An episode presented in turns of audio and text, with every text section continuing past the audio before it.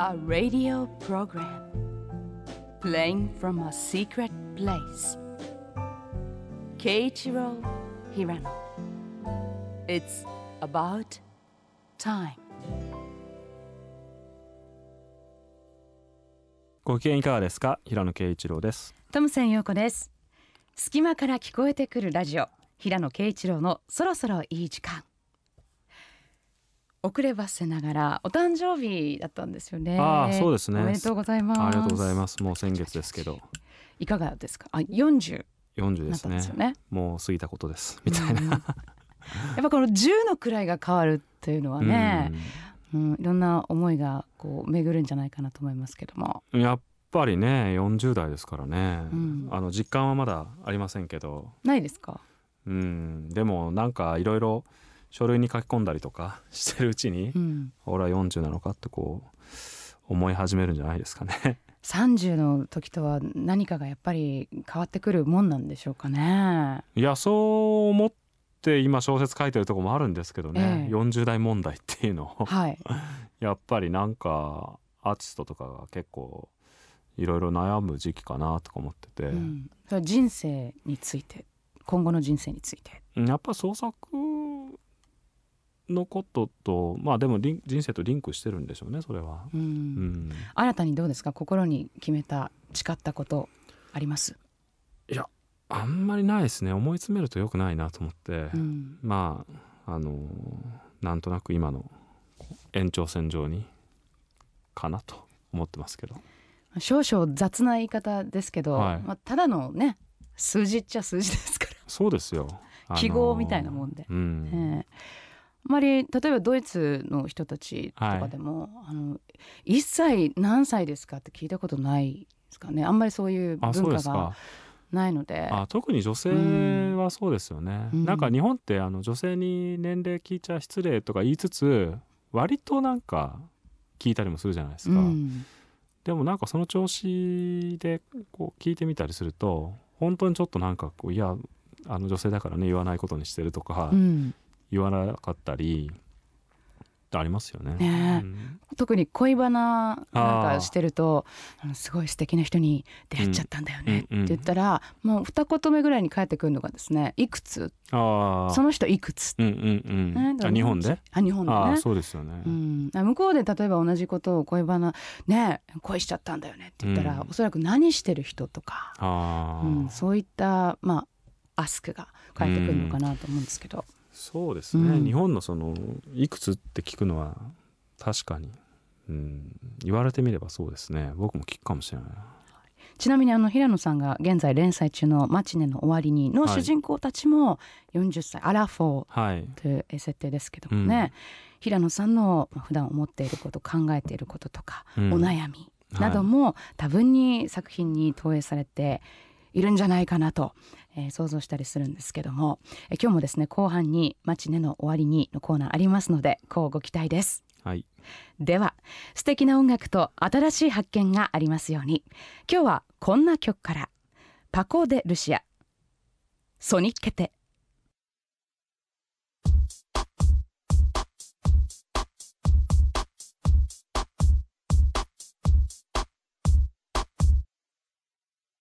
隙間から聞こえてくるラジオ。平野啓一郎のそろそろいい時間。改めまして平野啓一郎です。トムセン陽子です。先ほどお聞きいただいたのはパコ・デ・ルシアえーソニケテというナンバーです。スパニッシュギタそうですね、はいまあスパニッシュギターのなんていうか改革者というか、うん。まあカリスマですよね。もう何年か前にちょっと亡くなっちゃいましたけど、ーはい。僕は3回ぐらい来日公演に行っていて、ええまあなんかいろんなジャンルのいろんな音楽聴いてきましたけどやっぱこう舞台に立ってる姿を見てなんかそのカリスマをものすごく感じたっていうのは、まあ、彼が、まあ、3本の指に入ってるぐらいすごい感動しましたね。フラメンコですけどもこうフラメンコダンサーの方とかもこうステージに上がったりするんですか？えっとねその時は、まあ、太鼓みたいに叩いてる人が途中1曲だけ踊ってました。基本的にはそのうん。なんか、あのーセクステットっていうなんか彼がねそのまあフラメンコのそういうフュージョンみたいな、あのー楽器構成であのフラメンコをやるっていうのを彼があの作ったんですよね。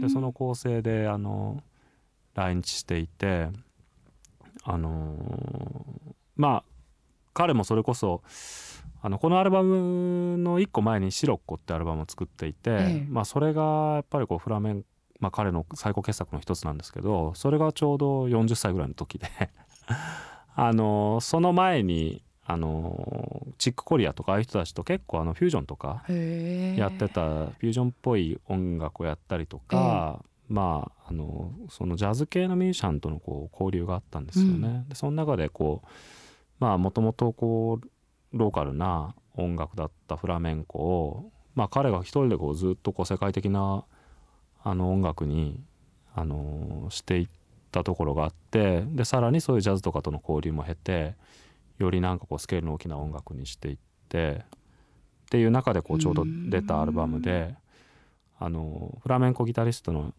あの日本のフラメンコギタリストの沖仁さんは、はい。この、まあ、パコ・デ・ルシア・セクステットのコンサートにあの行った時に、はい。あまりの凄さになんか帰り気分が悪くなって。ええ 座り込んじゃったらしいんですよね。あそうですか。なんかやっぱその圧倒されたのと、うん。やっぱ自分がこの後じゃあ一体何をしたらいいんだろうっていうようなことであのなんかもう体調が悪くなってしまってって言ってて、まあ、それもいい話だなと思ったんですけどね、なんかいろいろなことがこうこもってるエピソードだなと思って。ね。気分が悪くなるほど、秀逸なっていうかね珠玉の、えーギタープレイ、えー90年のアルバム「シルヤブうんはい」からパコ・デ・ルシアの「ソニケテ」まずお聴きいただきました。まあ、フラメンコギターといえば、ね、ジプシー・キングスなんかも、えー思い浮かべるんですがジプシー・キングスといえばですねはい。やっぱり代表曲「えーボラーレ」はい。ボラーレといえば、えービール、ね、CM にも使われて、ね、このボラーレ聞くとビール飲みたくなるな。夏のね炎天下。僕最近松崎しげるさんが思い浮かぶんです。カバーされてましたよね。まあ、あの梅雨明けの便りが南から徐々に届けられているんですけども、えいよいよ夏ということで平野さんがどうですかね。あー夏だないよいよとえ感じる瞬間ってありますか、やっぱりでも梅雨明け宣言聞くと、うんああ夏になったなっていう気がしますよね、うん。あとはやっぱりセミの鳴き声とか、うん。僕やっぱり田舎育ちですから、セミの鳴き声はすごくこう夏とワンセットになってますね、うん、その前半中盤後半とね。ああ鳴くセミも違いますしね、ね泣き方がうん昔はなんか木によじ登ってセミ捕まえたりしてましたよ、ですか？結構あのアウトドアというか外で遊ぶ少年だったんですか、田舎の少年でしたからうね、んうん、私の場合はですね、うん、やっぱり夏フェスあ野外フェスのチケットを、あはい。えーとうとうゲットしたっていう時に、うん、まずは今年の夏どうしようかなとどう回ろうかな何個ぐらいい行くんですかフェスティバル。まあでもね、えー、とと言いながらフジロックとサマーソニックは鉄板で必ず行くんですけどもはい、それにまあプラスアルファ一つ二つ行くか行かないかっていうへえーーそういう感じですかね。まあ、次々出てくるアーティストこの第何弾アーティスト発表っていうのがありますからえーそういうラインナップを眺めながらいろいろ予習したり ことをえーすると夏を感じます。ちょっとあれですねこういつになく熱が。こもってますね。大好きなんですよね。今年は何はい。が注目なんですか、やっぱりあのフジロックとサマーソニックに絞って、えーちょっとねこのラインナップを一緒に見ていくと、はい。えーミューズ。ああミューズね。あミューズねあまりお好きじゃないですか。いや僕がねなんか10代の終わりから20代の初めにかけてうん出会ってたらかなり好きになったかもしれないけどちょっとなんかね僕があの出会った時にもうおっさんになりすぎてたんですよね。壮大すぎますかね。うん、か昔聞いたらすごく、そういうバンド結構あるんですよなんかリンキンパークとかもね中学生ぐらいの時に聞いてたらあ 確かにね。すごい好きになったかもしれないけど、うんうんうんもうなんか聞く聞いたのがもうだいぶ年取ってからだったから ちょっとなんかあのあーなんか昔出会いたかったなうんみたいな、確かに。うんオアシスどうですか？あのノエル兄ちゃんが来るんですけど。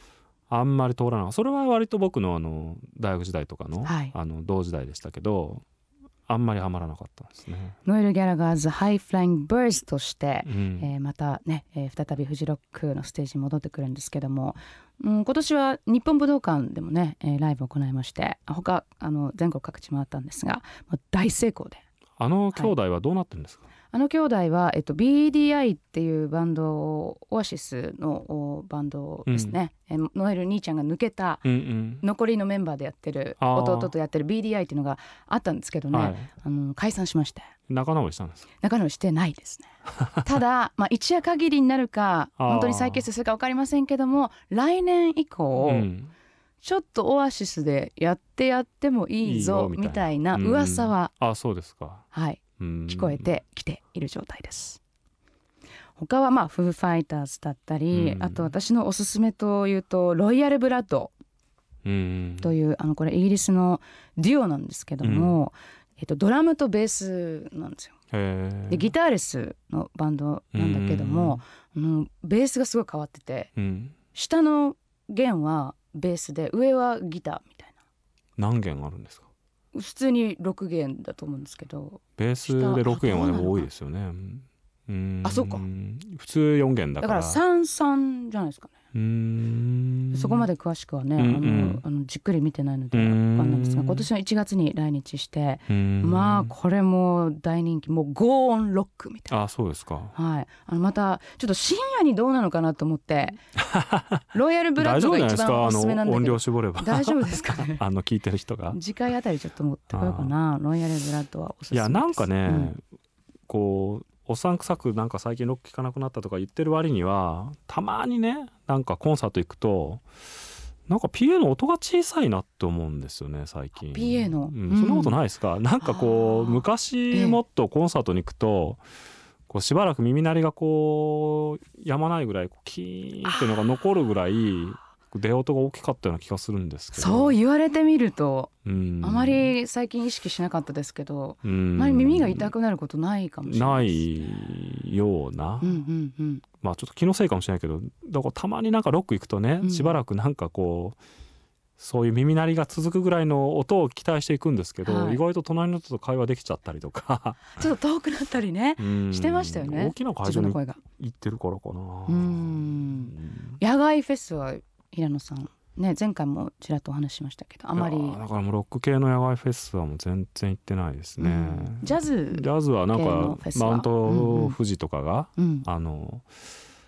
盛り上がった頃とかは行ってましたよね。だから山中湖とかになんか帰り泊まったりしてましたよ、ですか。うん。うんなんかペンションみたいに泊まったり。昔のねなんかバブルとかの頃に作られたみたいな。一泊で。1泊とか2泊とか,、二泊とかうねん。でも山中湖とか結構一周できちゃいますからね歩いてすぐうん。1日で、そうですね。まああそこ三島由紀夫記念館とか、はい。ちょっと文学記念館とかもあったりして、はい。まあそういう楽しみもちょっとありますけどね。今年はいかがですか？今年はだからもう連載があるんであの夏はおとなしくしてます。あの トムセンさんの報告を楽しみにしてます。そうだね。そうだね。とか言っちゃった。私がじゃああのもう臨場感たっぷりで、ファイターズはなんかちょっといいなと思いましたおさっき、ね。うん。あの骨折したんですけどデイブ・グロール。ああで最後まで歌ったとかいうのね、はい、ネットでやってましたよね。7月には復帰するそうなんで、うん。フジロックは大丈夫かなと、うんうん。えー思います。では、えー音楽に戻りましょう、はい、この人のライブ野外フェスだったとしても、うん。この人のライブだったら見たいっていう一曲あこれ、ね。うんまあななんか夏っぽくね。はい。ではお送りします。ラリー・コリエルベラ・クルス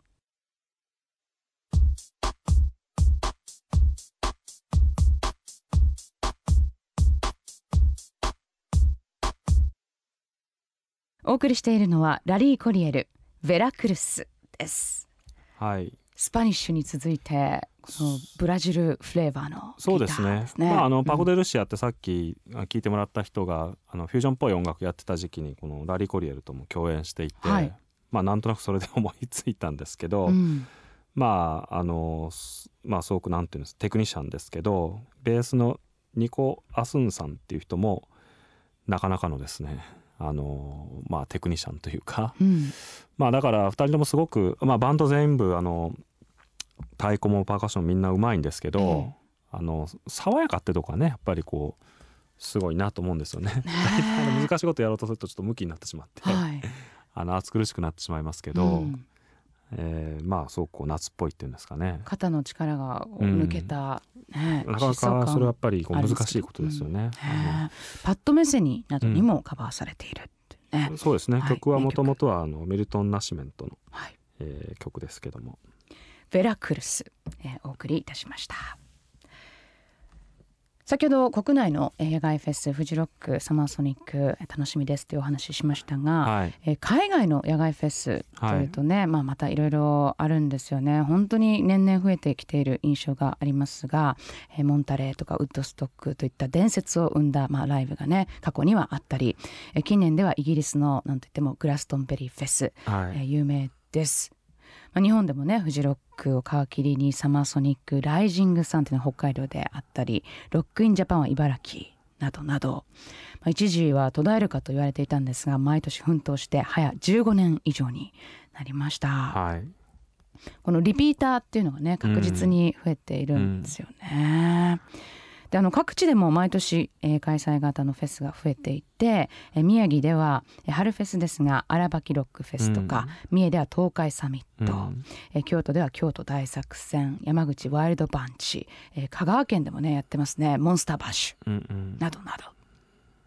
よりどりみどりですよ平野さん。まあやっぱりなんか あの CD の売り上げが落ちてるとかうん。いう中でライブは結構みんながねあのライブの収益は上がってるとかいう話があるようにあのまあそのなんか体験を求めてるっていうのはあるでしょうね。うん。まあこの人が来るんだったら野外フェスに行ってもいいってねあの先ほども伺いましたが、うん。この時代に生きていたら一度は見たかったフェスちょっと年齢っていうの関係なく。あー何かありますかね？なでも僕はそうね。なんかでも70年60年代とか70年代とかのロックが好きだから、うんあの時代の例えばあのレッド・セッペリンとかが あの前世紀というかもうちょっと過ぎてかな。後期の70年代半ばぐらいのコンサートに行った人の話とか聞くと、うん。あのねなんかあのか、まあ、夏で会場までの間にみんながね、まあ、結構その頃あのあのなんていうのかな。あのちょっとあの良くないね。あの ことをしてる人たちがね、はいい、て、はい。もうフラフラでね、はい。会場にたどり着けないらしいんですよ。でその辺にもうコロコロコロコロあのえ会場の入り口までに転がっててあ。ーってこうなんかぼーっと休憩してるらしいんですよね。ーウッドストックとかうんですかね、まあ普通のコンサート会場でも、ああそうか。セッペリンだったり、うん。うんうん。だからそれをこうなんか避けながら行くとかいうのね話を聞くとあのまあちょっと面白いだろうなと思ってそういう中で聞くのは、うんまああの悪いことであるんですけど自由度がかなり高かったっていうか、昔はねまあのウッドストックにしてもね、まあ、あの DVD も出てますけども、うん。根本要さんがもうウッドストックの大ファンであスターダスートレビューのね。あのね、あのいやそれで日本人で唯一ウッドストックに行ったとか言われてた人が、まあええ。ギタリストの成本茂さんって唯一いて、うん。まあ唯一じゃないかもしれないけどまあその業界で唯一だと言われていて一回僕あの「パブリックスペース」っていうタイトルであの責任編集で雑誌を作った時にちょっとその時の模様をあのインタビューしたいと思って連絡取ったことあるんですけど、ちょうどちょっと体調を崩されていて、まあ、そのちょっと後亡くなってしまうんでまあすごく残念だったんですけどね。唯一ってすごいですね。うん、まああんだけいるから唯一じゃなかったとは思うんですけど、うん。ただまあ知られていてそれをなんかやっぱりこう日本に輸入しようと思っていろいろこうライブ企画されたりとかあのしてたみたいで、うん。そういう意味ではちょっとこうパイオニアっていうかねあの最近あの人のギター教則ビデオみたいなのがネットで見れるんですけどあの教え方うまいですよ。い。やーウッドストックもそうですけども海外のフェスっていうね経験があの残念ながらないので、まあ、もちろんウッドストックは年代的に私はまだ生まれてませんがやっぱりグラストンベリーあたりねすっごい盛り上がるからえ行きたいなとは思うんですけども、まあとりあえずはまず国内のフェスを、なんかそういう企画とかないんですか？番組とかねえ。海外リスナーの人と一緒に行くグラストンベリーとかね。引率。あってもいいですよね。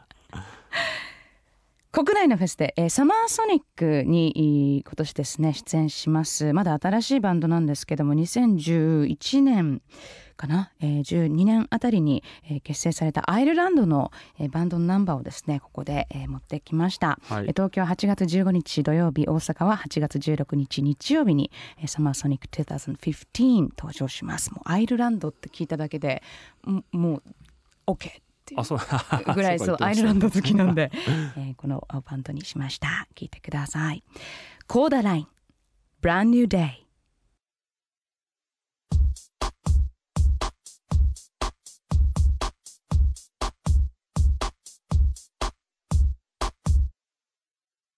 隙間から聞こえてくるラジオ平野啓一郎のそろそろいい時間、えーお送りしたのはコーダライン Brand New Day いかがですか？これやっぱりあれなんですか？夏に聴きたくなるようなそうですね。曲ですか？もう先ほどもね爽やかなナンバーありましたけども、この曲もしっかりで、えーサマーソニックに登場なんですけども個人的にはフジロックのグリーンステージっていうメインステージがあるんですけど、はい。そのグリーンステージの早い時間にはい聞きたかったなっていうあ それ何が違うんですか？いややっぱりその都会型のフェあスとねあのスキー場ですからね、うんうん片やフジロックは、ーううんんこの山に囲まれた中中でうん、なんかハマるかなと思って。うんはいるんですけどね、えサマソニに登場します。コーダラインの Brand New Day、えーお送りしました。あもちろんこれは聞きに行くんですよねいきます。はい、またじゃあそれも教えてくださこの番組でも感想を言いますね。い はい変わってお送りします。Tower of Power です。Only so much oil in the ground。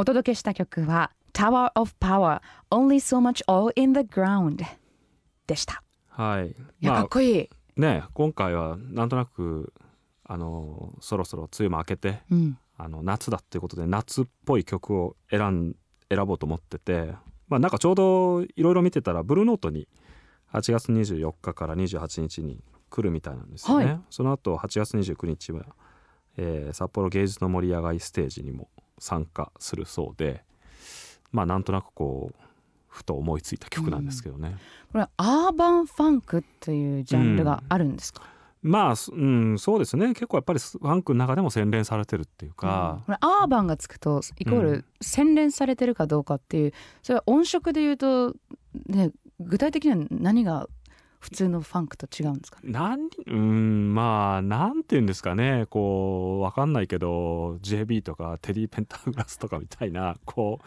なんか汗が飛び散ってる感じと、はい、まあちょっと違うっていうか、うんまあ雰囲気的なそうですね。ね。だから、うん。アースウィンドアンドファイヤーとかほどでもないけど、うん。なんかこう僕はなんかこの辺の音は結構程よく好きですね。軽いタッチみたいな、まあ軽快ですよね、うん。あの泥臭い感じとちょっとこう違うっていうか、はい。疲れないっていうんですかね。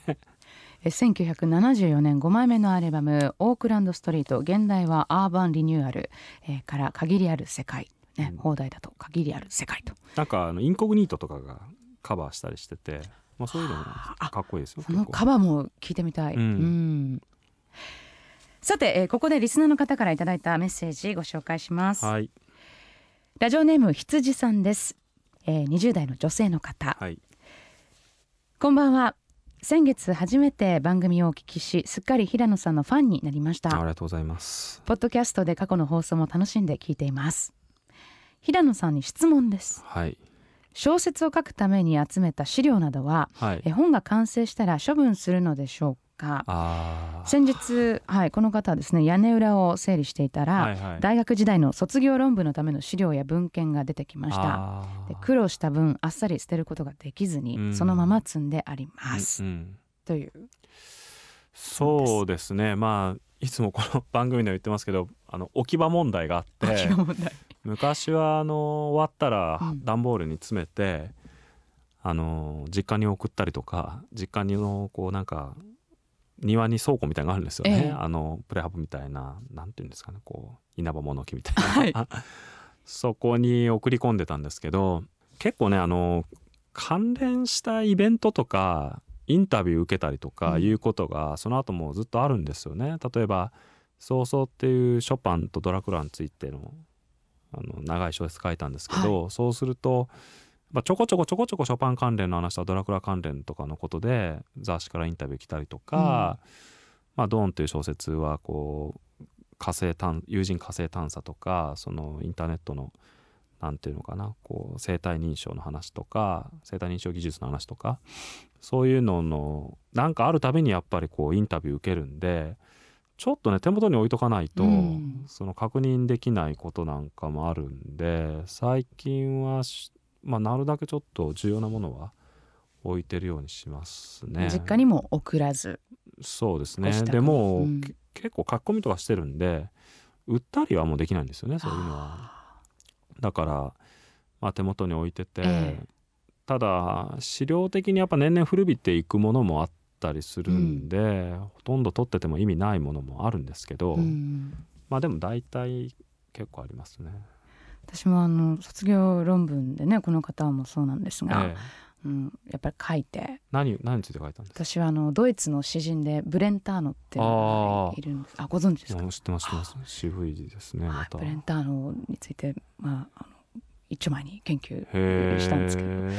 その資料はやっぱねあの卒論に関してだけは何度もそこから幾度となく引っ越しをするんですけどその度に、まあ、いろんな本とかね、はい整理したり処分したりっていうのはあるんですがあのブレンターノだけはやっぱ置いてますね今も。なんでまたブレンターノを選んだんですか？ブレンターノの詩ってはいすごくそのリズミカルで、はいまるでこう歌を歌ってるようなうーんあのとても軽快なあの詩っていうのが特徴でね、はい。あの歌うなんかポエムみたいな、うんうんうん確かタイトルでうんうん。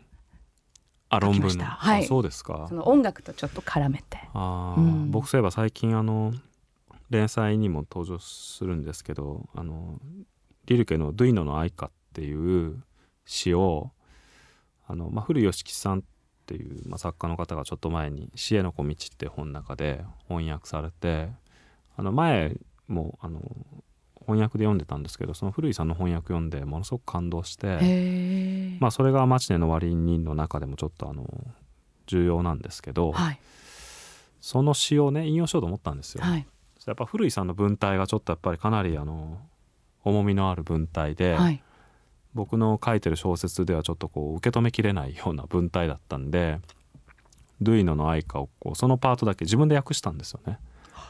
あの東大のドイツ語の先生のところに行って。へえ。もういちいち、まあ、これは何です、何なんですかみたいなところが始まって、で最初はあの、まあ、英語とフランス語できるから辞書を見てたらねあの訳せるんじゃないかと思ったんですよ。はい。そしたらやっぱ当然無理でえで、まあ、でも僕その時に思ったことがあって、え。うん。英語って今まあもうちょっと世界語と言ってもいいぐらい広まってるじゃないですか。はでその理由をいろんな人がいろいろ説明するじゃないですか、はい。はアメリカの派遣がとかね、ええ。こういろいろ。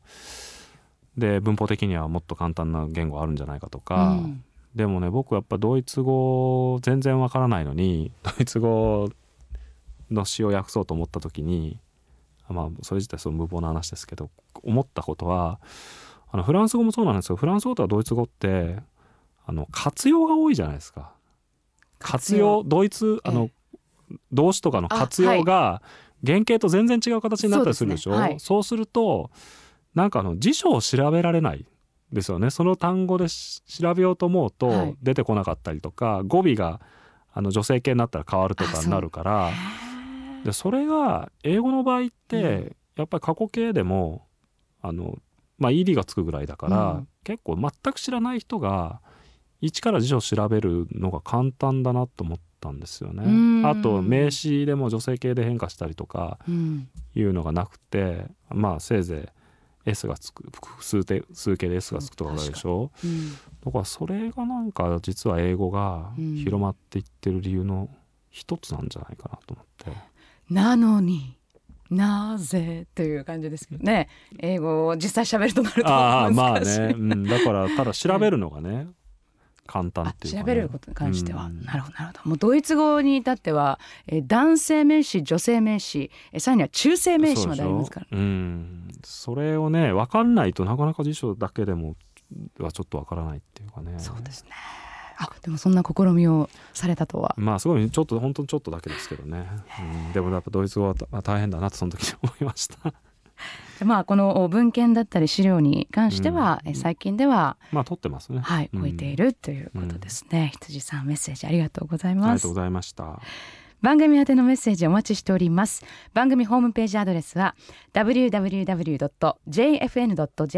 スラッシュそろそろです、えーこちらのメールフォームからお願いします。またツイッター、フェイスブックでも情報を発信中です。はい。というところでえここでもう一曲、えー次はですね。まあ今日なんか懐かしい曲いっぱいかけてますかけてますけどチャカ・カーンの「I know you, I live you」という曲です。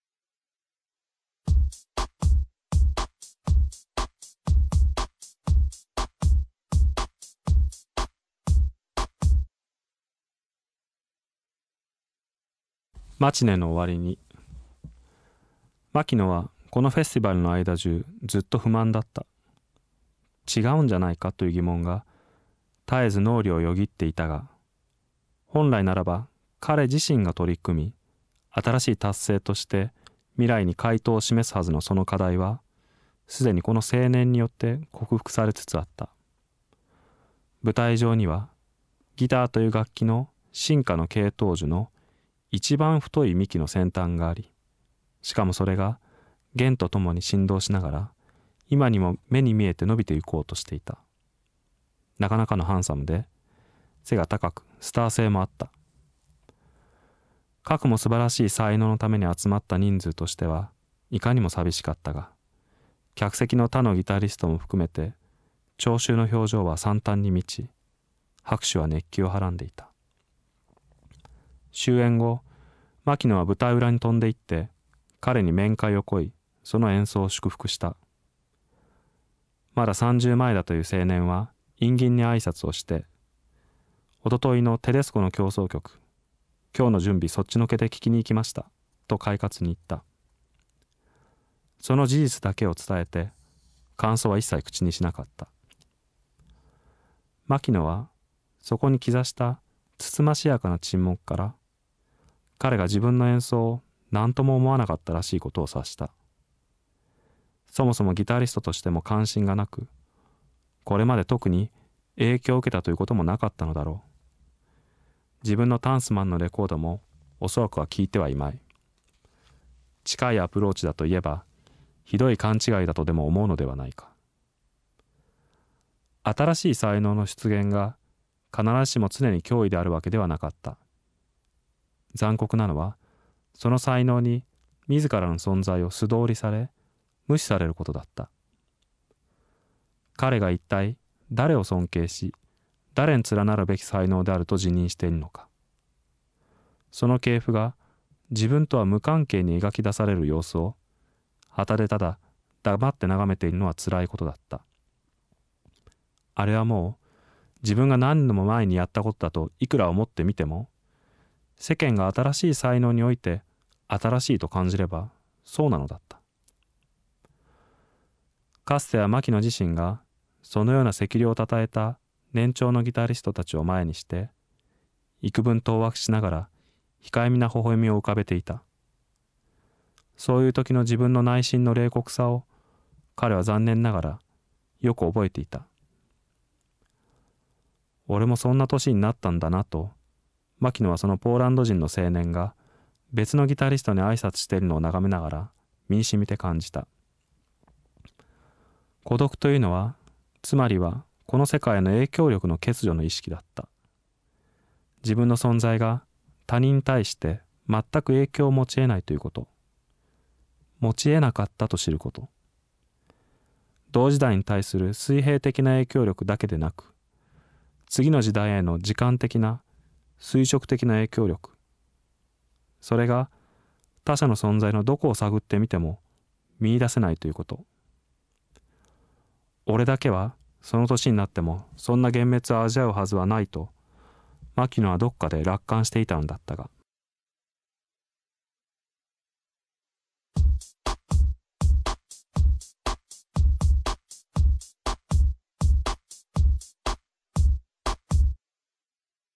お送りした曲はジェームス・ブレイク「アンラック」でした。はい。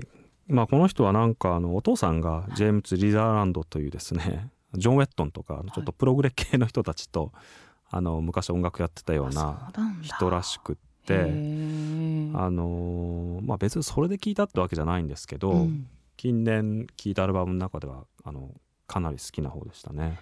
2011年に22歳の時に、まあ、デビューを果たしてそのデビュー版のジェームス・ブレイクからの一曲だったんですけども、うん、私はこれあのジェームス・ブレイクの登場っていうかね、はい、このシーンに出てきた時はあのやっぱすすごいな。そうです、ね、これで22の声と思って、ね、びっくりしたのを覚えてますね。なんかこういうちょっとこう壊れかけてるみたいな世界っていうのは結構好きなんですよね。うん、あのまああのこの5年ぐらいいろいろ出たアルバムの中では、まあ、全然そんな網羅的にチェックしてないですけど、ええ、耳に入った中ではあのかなりよく聞いた方でした。ジェームス・ブレイクの「アンラック」でした、はい、そしてその前にお送りした平野さんの作品。えー、現在毎日新聞の朝刊で連載中の「マチネの終わりに」から、はい、えー、今日は第5章の5と6の途中までという感じでしたね。はいそうですね。まあなんかこう自分が年まあ作家としても年齢上がってきてあの、まあ、必ずしも僕のあれを心境を全面的に投影してるわけじゃないんですけど、ええ、やっぱりアーティストがこう年齢が上がっていくと今まではこう先輩作家しかいなかったのがだんだんこう自分より若いアーティストが増えてきた時に感じることとかっていうのを考えたんですよね。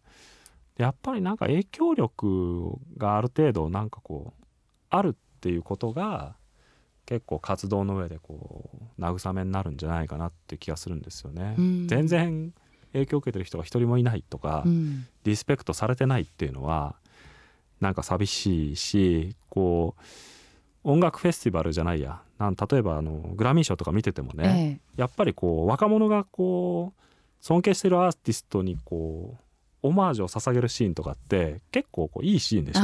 確かに、うん、だからなんかああいうのがやっぱりないとねやっぱずっとこう活動続けてって辛いだろうなとか、まあ、逆にあるとやっぱすごく嬉しいだろうなとか、うん、そういうことをちょっとなんか考えたんですよね。主人公の牧野にとっては、うん、このポーランド人の青年ギタリストがまさしく、まあ、そういう存在で僕のことをちょっとでもねあの尊敬したりとか、えー、影響を受けてくれてないかなという、うん、でも受けててねこれだけ素晴らしい演奏をして、うん、抜かれたら抜かれたで、うん、っていうすごく複雑な心境ですよ、そうですね。でもやっぱりねなんかすごい才能が出てきてその人がこう例えばこの牧野って主人公にすごく憧れて尊敬してたって言われるとね自分を超えて活躍してっても結構なんかそれはそれで嬉しいんじゃないかなって気がするんですよね。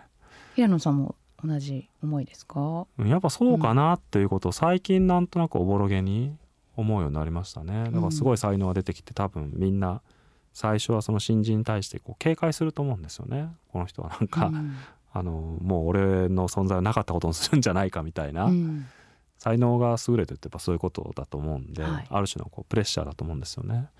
だけどその人がその人の存在によってこう自分がこうリスペクトされてる対象として自分の存在もこうなんかあのより高められるっていうんですかね、うん、認知されるっていうことになると結構ほっとするというか、うん、ってとこあるんじゃないかなっていうことを考えますね。ただこのポーランド人の青年に関しては、うん、感想は言ってくれなかった、え自分のプレーに対してっていうところで、え、あれ、っていうそうですね。だから、うん、ちょっと牧野はちょっとショックを受けてるんですけど、まあ、この前のシーンで実この後のシーンで、まあ、なんか実はきいやなんか喜んでたよみたいな話を同僚、まあ、昔からの知り合いのギタリストから聞いて、まあ、主人公はちょっとホッとするシーンがあるんですけどね。ただでさええー、陽子とのことでとてもこう不安定なそうですね、えー、状況の中ですね、はい。えー、いろんな、まあ、あのそれぞれに抱える問題っていうのがあってね、うん、もどかしさっていうのがビンビン伝わってきます。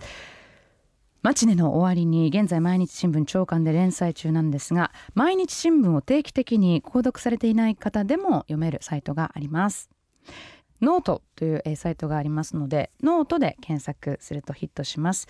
登録が必要になってくるんですが、えーでも無料です。えーぜひこちらでもお楽しみください。ぜひ。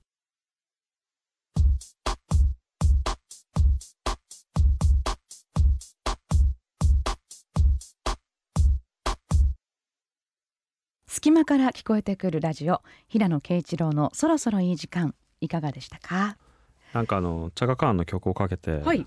思い出したことがあるんですけど、ええ。まあそれどうでもいい話なんですけどね、はいはいまあ、僕大学時代バンドやってて、はい。まあ友達も周りバンドやってる友達多くてある時友達のバンドがライブハウスに出るっていうんでチケット売りに来たんですよね、ええ。ま あアマチュアバンドよくあることで、はいはい。で僕その友達のバンドよく知ってたから、うん。もう何度も聞いてたし金もなかったからちょっとどうしようかなと思って行く前かなと思ってたんですよね、うん。そしたらあのその友達がまあ対バンがすごいからと。あのライブハウスって大体まあ一バンドでアマチュアとか借りることがあんまなくて、はい。2つぐらいのバンドが借りて、まあ、前半後半とかでやることが多くてその一緒に出るバンドをねまあまあ対バンとか言いますけどで今度はそのまあうち俺俺たちのバンドはともかく対バンがすごいと。であのアマチュアだけど、うん。チャカカーンみたいなね、うん。ボーカルえー？女性ボーカルのバンドがいるって言うんですよね。でそれはねどんなどんで大学生とか大学生とか言ったけどええ。どんな大学生かなと思ってそれはちょっとあの聞きに行きたいなと思って。まあその友達のバンドはともかくその対バンを聞くためにね京都の某ライブハウスに行ったんですよ。はい。そしたらね本当にチャカカーンみたいなボーカルだったんですよそれが。ソウルフルな。見た目が。あ。見た目？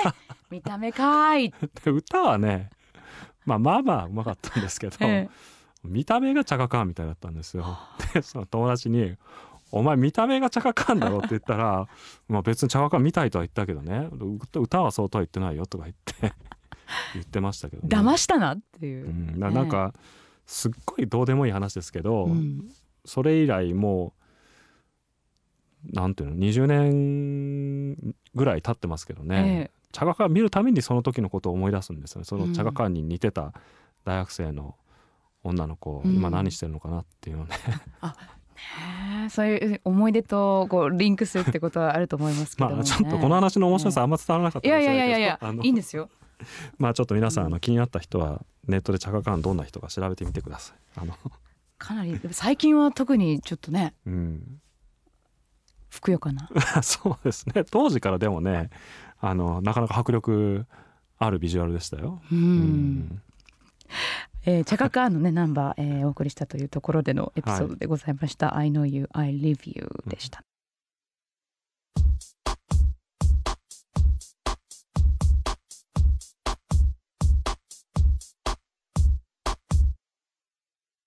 さて、えー次回までのご予定平野さんいかがですかね？夏休みとか変わらずお仕事ですか？そうですね。今年の夏はまあもう家にこもって、えーひたすら連載小説を書きます。というかあの連まあだんだん連載も佳境に入ってきてますけど、ええ。